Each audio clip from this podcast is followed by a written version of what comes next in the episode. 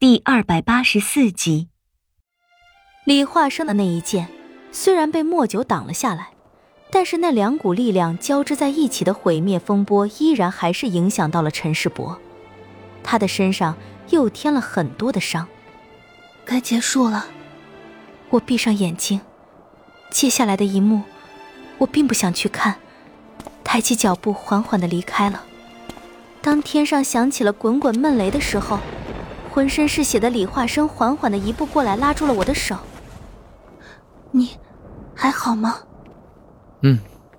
想去哪儿？我想去看看瑶瑶，听说她穿战袍的样子很俊。好。李化生抬头看着阴沉沉的天，思量了半晌。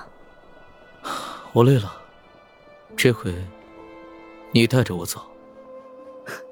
好啊。千里万里，我都带着你。只是，我转头看着他的脸，怪笑道：“哼，得找个东西把你这张脸遮起来。”好，都依你。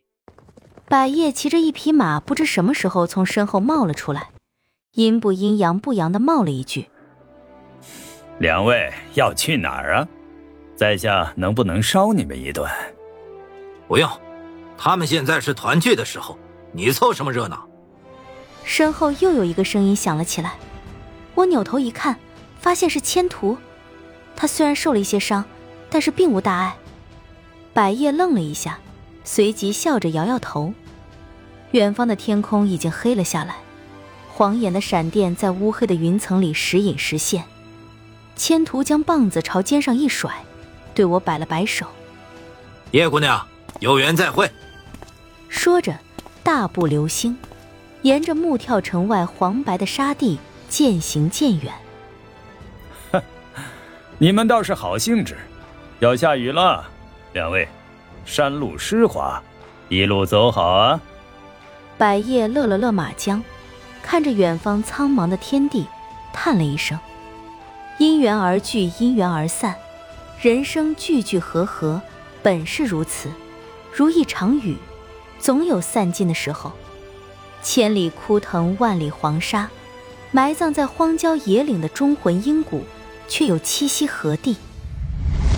再回到梦昙花里的水潭之外时，已经不见了那个不死人的踪迹。他的童子小玉说：“先生已经云游。”我知道他嘴里的云游是何深意。他的命数已经尽了，经历了太多的生离死别。对于又一个人的离开，我已经看得很开了。小玉从小跟着不死人，在他的身上学了不少的手艺。他给李化生换了一层皮，将他变身的伤疤都去除干净。只是那一只断掉的手再也回不来了。我搂着他的脖子安慰他：“这没什么，好在脸变回来了，还是那样好看呢。”李化生看着那张脸，久久不语。我知道他在想什么，这张脸是他的，也是陈世伯的。陈世伯虽然可恨，但是手足之情是怎么也斩不断的。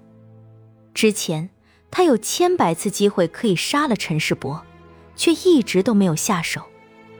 他沉稳的外表下，心始终都是软的，温润的心从没有一刻凉下来过。我问过他很多回是如何从登环山上逃出来的。他始终都没有回答我，羽苍剑是如何到的他手里，他也只字未提。人回来就好，其他的一切都不重要了。那颗地玺被小玉保存着，我没有找他要回来。这个东西已经在镐京的那场大火里被毁了，不宜再现世了。千图在离开我们之后，立即就去找被他藏起来的褒姒，可惜。他去晚了，褒姒吊死在了房梁上，没有遗言，也没有留下任何东西，留给后世的只有两页薄纸。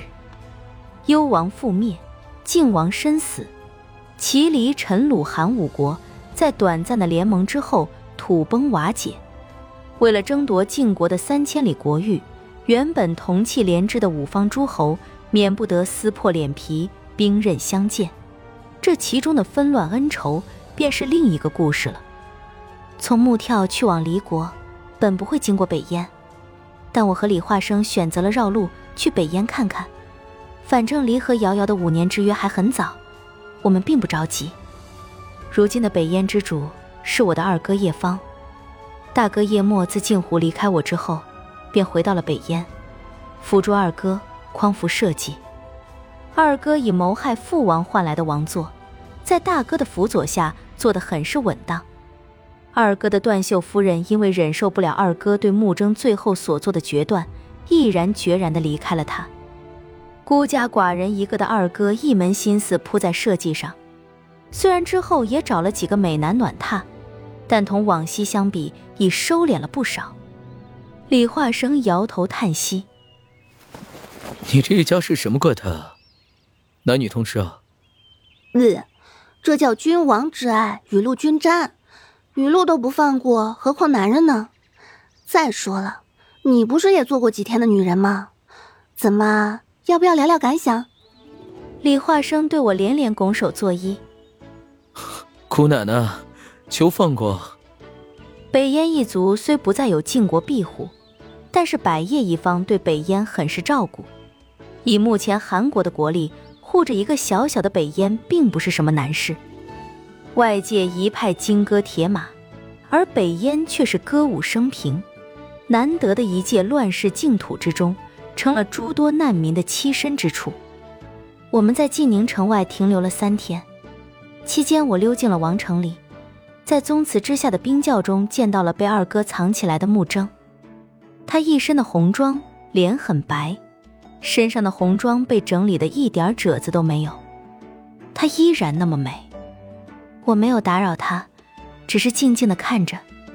良久之后，李化生才带我离开。在出宗祠的时候，我发现了三尊多出来的牌位，一尊是父王的，一尊是穆征的，还有一尊是穆尘的。这三个人中，只有父王有资格在国宗里立牌位。